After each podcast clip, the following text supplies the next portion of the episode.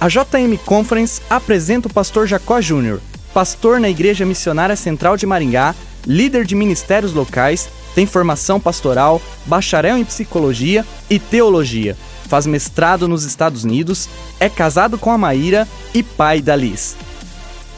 O segundo preletor da JM Conference é o pastor Jacó Júnior. Fala Juventude Missionária, é muito bom estar aqui com você na JM Conference 2020 e hoje eu quero falar sobre o tema Deep, profundamente inabalável. Quando nós falamos de algo forte, algo resistente, nós podemos pensar no carvalho. O carvalho é uma árvore que pode atingir mais de 40 metros de altura e de diâmetro. Uma, uma das suas curiosidades é que quanto mais ela enfrenta tempestades, mais forte ela se torna. O segredo da sua força, que resiste os séculos, não está no, no seu tamanho exterior, mas sim abaixo do solo, nas suas raízes, que são profundas. Para qualquer planta sobreviver por muitos anos, quanto mais para dar bons frutos, as suas raízes precisam ocupar muito mais espaço embaixo da terra do que essa planta ocupa acima. Esse é o princípio da fundação. Uma fundação sempre vai ser maior do que aquilo que está suportando. Por isso se torna essencial nós termos raízes profundas, porque o segredo de uma vida profundamente inabalável é ser maior por dentro do que por fora. Contudo, nós fazemos parte da geração que valoriza muito mais o externo do que o interno. Mas é também por isso que nós nunca vimos tantos jovens e adolescentes desenvolvendo tantos transtornos como ansiedade, pânico, depressão, baixa autoestima, autoimagem distorcida e até uma sexualidade corrompida. Uma geração que não faz ideia do que de fato é felicidade e que banaliza o que é o verdadeiro amor. Raízes rasas e fracas sob solos inférteis sem raízes profundas, não produzem fruto. E quando produzem, não é do tipo que dura. Mas veja só o que, que o salmista escreveu no Salmo 1, nos versos 1 ao 3. Como é feliz aquele que não segue o conselho dos ímpios, não imita a conduta dos pecadores, nem se assenta na roda dos zombadores. Ao contrário, sua satisfação está na lei do Senhor e nessa lei medita dia e noite. É como árvore plantada à beira de águas correntes, dá fruto no tempo certo e suas folhas não murcham. Tudo o que ele faz prospera. É possível desenvolver uma vida profundamente inabalável, assim como os carvalhos, se a nossa satisfação estiver inteiramente na palavra de Deus, que é viva e eficaz. E é assim que se torna muito maior por dentro do que por fora. É assim que se resiste às pressões e vendavais das influências malignas dessa geração. É baseando as nossas escolhas, os nossos pensamentos e sentimentos inteiramente nas Escrituras. Então, diante disso, eu quero apresentar três atitudes que nós precisamos tomar para viver uma vida profundamente inabalável. Em primeiro lugar, para viver uma vida profundamente inabalável, conheça Jesus na palavra. Todos nós fomos chamados para seguir Jesus, atraídos para um relacionamento pessoal e intencional com Ele. Mas se nós quisermos conhecê-lo verdadeiramente, sem ruídos, sem distorções, nós precisamos buscá-lo na fonte. E a fonte segura onde podemos encontrá-lo como ele realmente é, é a Bíblia, a palavra de Deus. Veja só o que o próprio Jesus afirmou em João capítulo 5, verso 39.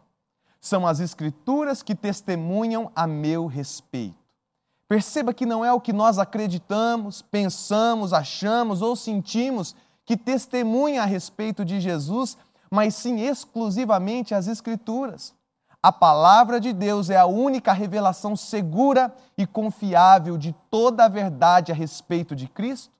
Por isso, conheça Jesus na fonte. No relato de Lucas, capítulo 24, versos 13 ao 35, nós vemos que depois que Jesus foi crucificado e sepultado, dois dos seus discípulos caminhavam desencorajados e confusos pela estrada de Emaús.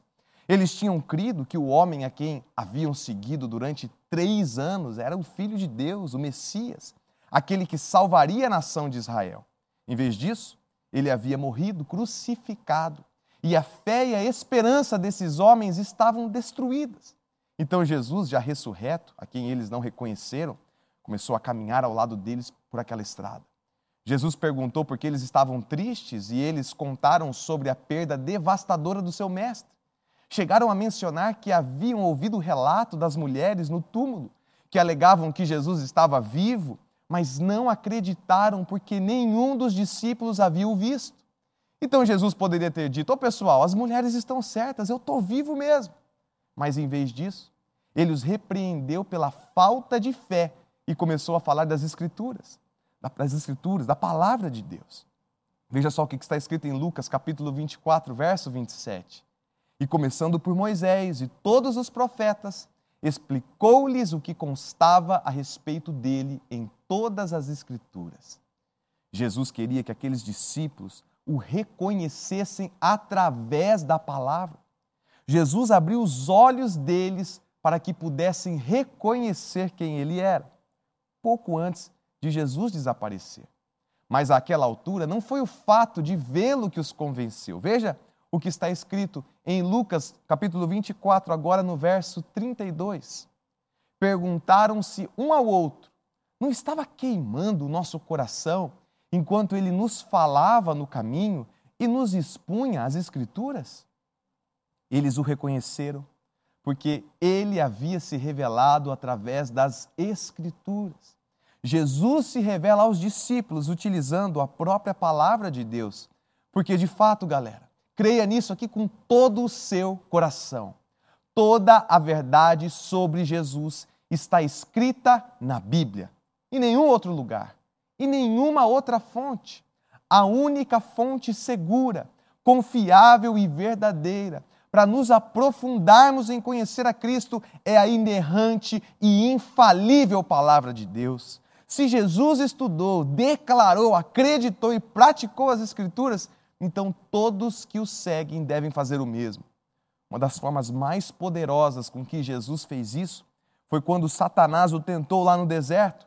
Ali a sua resposta padrão não era: Olha, diabo, eu penso diferente de você, eu até respeito a sua opinião, mas para mim a verdade é esta. Não, de maneira nenhuma. Conforme Lucas capítulo 4, verso 4, a resposta padrão de Jesus sempre foi: Está escrito. Nem as mentiras e nem a pressão do mal conseguiram manipular Jesus, porque ele havia se dedicado a conhecer e praticar a palavra de Deus. Por isso, juventude missionária, que você busque conhecer a Cristo, não em seus achismos e opiniões, mas exclusivamente na palavra de Deus. Que a Bíblia seja a fonte onde você encontra todo o seu prazer ao conhecer Jesus. Em segundo lugar, para viver uma vida profundamente inabalável. Fundamente sua vida na palavra. Além de conhecer Jesus na fonte certa e nos aprofundarmos nisso, precisamos também fazer com que a mesma fundação de Jesus seja a nossa fundação. Um edifício só resiste às tempestades se for alicerçado em terreno sólido e muito bem fundamentado. Veja o que Jesus disse em Mateus 7, versos 24 e 25. Portanto, quem ouve estas minhas palavras e as pratica é como um homem prudente que construiu a sua casa sobre a rocha. Caiu a chuva, transbordaram os rios, sopraram os ventos e deram contra aquela casa. E ela não caiu, porque tinha seus alicerces na rocha. Uma das minhas grandes preocupações com essa geração é que muitos têm construído suas vidas sobre as, sobre as areias movediças das emoções, ao invés de construir sobre a rocha dos ensinamentos de Jesus. Nós vivemos em uma sociedade que é guiada pelo que se sente e não pelo que está escrito. Ouvimos pessoas dizerem: Olha, eu acho que isso aí não é de Deus, não. Mas nem opiniões, nem teorias determinam as verdades absolutas de Deus em nossas vidas. A verdade não está enraizada em nossos sentimentos ou preferências, mas somente na palavra. A minha intenção aqui não é diminuir o valor das nossas emoções, até porque nós também nos conectamos com Deus emocionalmente. Mas todos os aspectos da nossa experiência precisam ser testados e compreendidos pela perspectiva das Escrituras. Devemos ser como foram os bereanos, conforme Atos capítulo 17, verso 11. Os bereanos eram mais nobres do que os tessalonicenses, pois receberam a mensagem com grande interesse examinando todos os dias as Escrituras para ver se tudo era assim mesmo. Os berianos tinham interesse em receber a mensagem e eles examinavam as Escrituras todos os dias para verificar se o que estava sendo ensinado estava certo, se estava correto. Mas muitos veem as situações injustas e absurdas que acontecem em nosso mundo e questionam: onde é que está Deus? Outros também não creem que um Deus tão bom, que é amor, pode ser capaz de enviar pessoas para o inferno. E sabe, este é o grande perigo do universalismo, que prega basicamente que nós podemos brincar com a graça e viver a vida como nós bem entendemos, porque afinal de contas, o Deus de amor nos levará para Ele e com Ele para toda a eternidade, independente se vivermos uma vida totalmente entregue ao pecado. Distorcem o amor de Deus e se esquecem da justiça divina, porque não conhecem a palavra do Senhor. Estão alicerçados em um terreno instável que qualquer tempestade abala e destrói. Por isso, juventude missionária, o que tem que importar para nós não são os nossos sentimentos sobre quem é Deus e sobre o que ele faria ou não faria a partir daquilo que nós achamos, mas sim a partir do que as Escrituras dizem sobre isso. A nossa fé precisa estar totalmente e unicamente solidificada na Bíblia e ponto final. Isto porque a Bíblia deve vir antes dos nossos sentimentos e imaginação. O relativismo de que a Bíblia é um livro falho e que o que está escrito ali não é totalmente verdade, vem diretamente do mais profundo do inferno. Essa é a coisa mais maligna que existe para enganar e destruir as nossas vidas. Porque conforme está escrito em 2 Timóteo, capítulo 3, versos 16 e 17, toda a escritura é inspirada por Deus e útil para o ensino, para a repreensão, para a correção e para a instrução na justiça. Verso 17: Para que o homem de Deus seja apto e plenamente preparado para toda boa obra. Eu sinto te dizer, mas se você for confiar em seus sentimentos acima da palavra, você vai se dar muito mal. Talvez a única coisa que você considera real seja aquilo que você vê ou sente, mas muito mais real do que o que você está vendo e ouvindo agora é o que Deus disse em Sua palavra. A única forma de nos mantermos em pé diante das pressões dessa vida é tendo nossas fundações solidamente construídas, nossas raízes firmemente plantadas em conhecer e praticar as Escrituras. Esta é a única rocha que podemos nos firmar no redemoinho de emoções e percepções conflitantes que vamos enfrentar. Por isso, fundamente sua vida na palavra de Deus. E por fim, em terceiro lugar, para viver uma vida profundamente inabalável, ajuste o seu mundo interior à palavra. Além de conhecer Jesus na fonte e além de fundamentar nossas vidas na Bíblia, nós precisamos ajustar todo o nosso mundo interior aos padrões do reino de Deus. Estar enraizado nas Escrituras trará ordem e correção ao nosso coração, fazendo os nossos pensamentos e emoções refletirem a verdade. Por isso, nós devemos aprender a trazer todos os aspectos de quem somos, desde nossas crenças, personalidade, temperamento e comportamentos, debaixo da autoridade das Escrituras. Veja só o que o próprio Jesus pediu ao Pai em oração, como está registrado em João capítulo 17, verso 17. Santifica-os na verdade, a tua palavra é a verdade. Em outras palavras, o que Jesus está pedindo é que Deus nos molde em torno do que a Bíblia diz e nada mais. E então, A verdade das Escrituras trará saúde às nossas emoções, porque a nossa saúde emocional tem tudo a ver com aquilo que nós meditamos e com aquilo que acreditamos. Se quisermos ser capazes de refletir a verdade, devemos nos expor à verdade da palavra.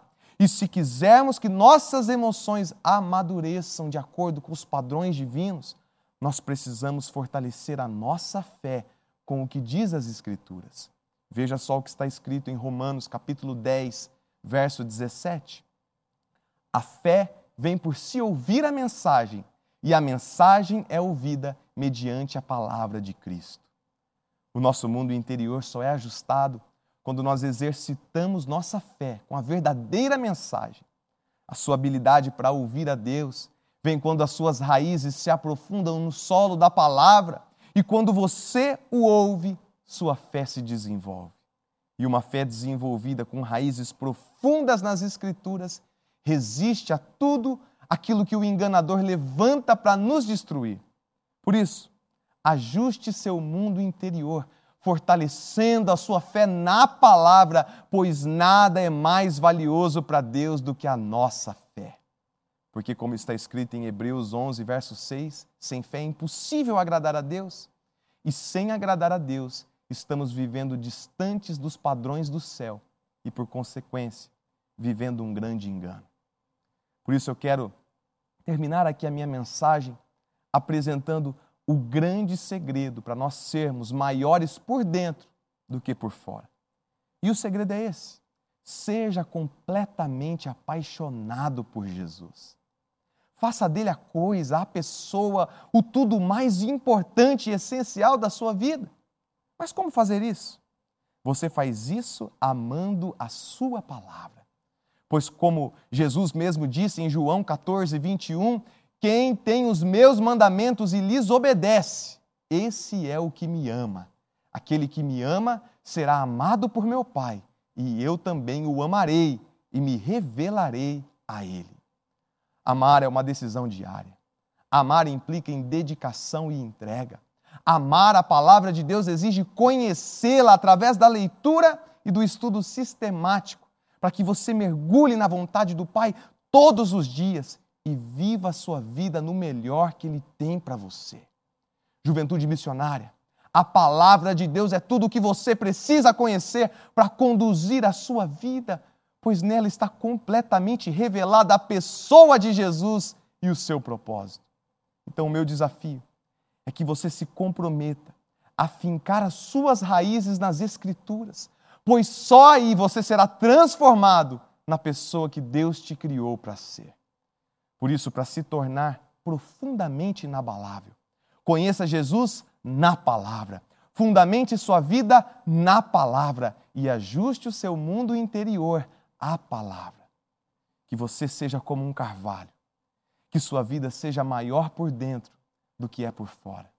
Que você aprofunde suas raízes na palavra de Deus, até que o fruto da sua vida revele apenas Jesus.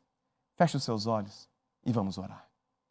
Senhor Jesus, que o Senhor traga a revelação da tua palavra a cada jovem, a cada adolescente, a cada pessoa que me ouve neste momento, e que o teu propósito se cumpra em cada um de nós. Em nome do Senhor Jesus. Amém e amém.